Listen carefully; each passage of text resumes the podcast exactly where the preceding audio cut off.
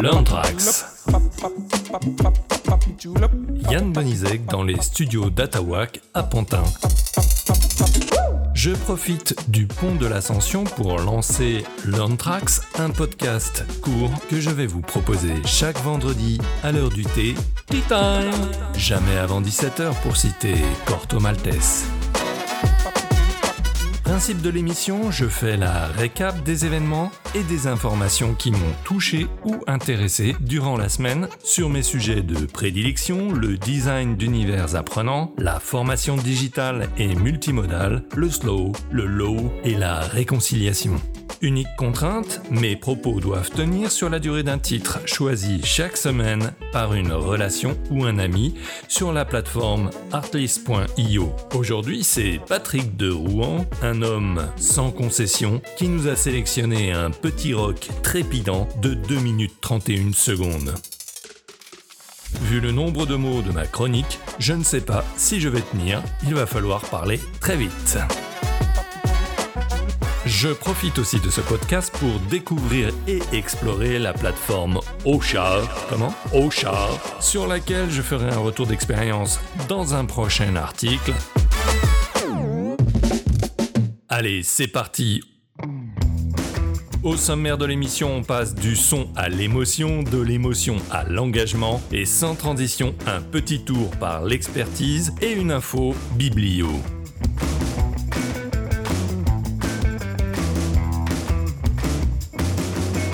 Tant que concepteur pédagogique, musicien et grand amateur de podcast, j'ai évidemment été touché par la dernière newsletter du très percutant Philippe Lacroix.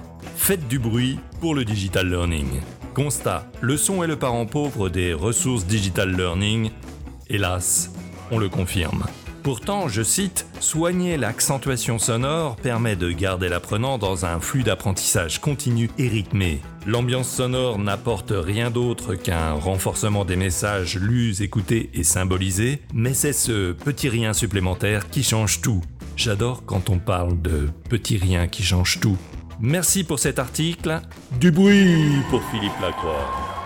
J'en rajoute moi-même une couche et je remonte le son avec une première vidéo dans laquelle je préconise l'élaboration d'une charte sonore pour la conception de ressources digitales de formation. Je développe le rôle de la musique dans le processus d'apprentissage, notamment pour créer des émotions, point d'ancrage d'une meilleure rétention.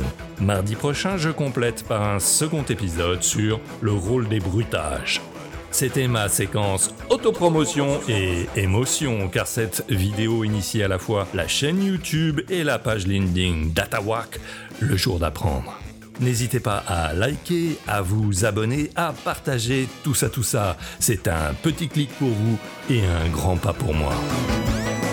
Émotion toujours avec une analyse de fond sur l'importance des émotions dans l'apprentissage proposée par Catherine Meyer de Knowledge One et relayée par le très vigilant Gérald Thiraud qu'on ne remerciera jamais assez pour son travail de veille. Je cite, On a longtemps pensé qu'apprendre était un processus strictement rationnel. On sait maintenant que les émotions y tiennent un rôle à ce point important qu'elles peuvent servir de levier ou au contraire devenir un frein à l'apprentissage. Il est bien temps que ça se sache. Je dédie ce message à mon prof de physique de 3ème. À noter, c'est du très chaud sur l'Antrax. Gérald Thiraud lance aujourd'hui même la première édition des notes de Gérald sur Todd Cursus. Big up à lui.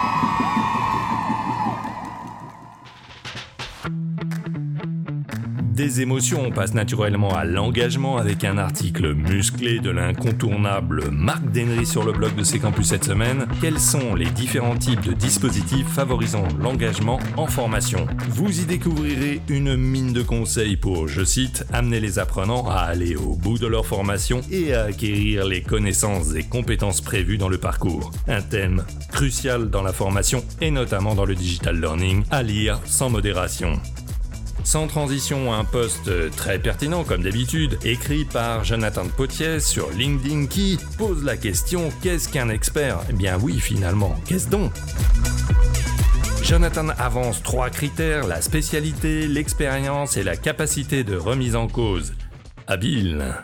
Et pour finir, un peu d'IRL au salon du Survival Expo qui s'est tenu du 20 au 22 mai au Paris Event Center, je déniche quelques graines pour faire pousser mes aromatiques, notamment un basilic taille dont j'attends beaucoup. Je décide de ne pas acheter de gilet pare-balles et surtout, je découvre que Mark Boyle, mais oui, souvenez-vous, l'auteur de L'homme sans argent, le livre culte de la décroissance, a sorti voilà un an L'année sauvage, une vie sans technologie au rythme de la nature.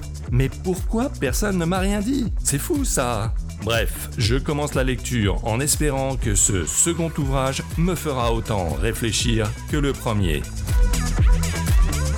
Bon bah, je n'ai pas tenu dans les temps, on fera mieux la prochaine fois. Et oui, c'est déjà la fin de ce premier Long Tracks. Si vous avez aimé, likez, suivez, abonnez-vous, partagez. Et si vous voulez développer des podcasts de formation dans votre entreprise, c'est tout simple, appelez-moi. Bon week-end à toutes et à tous. You rock!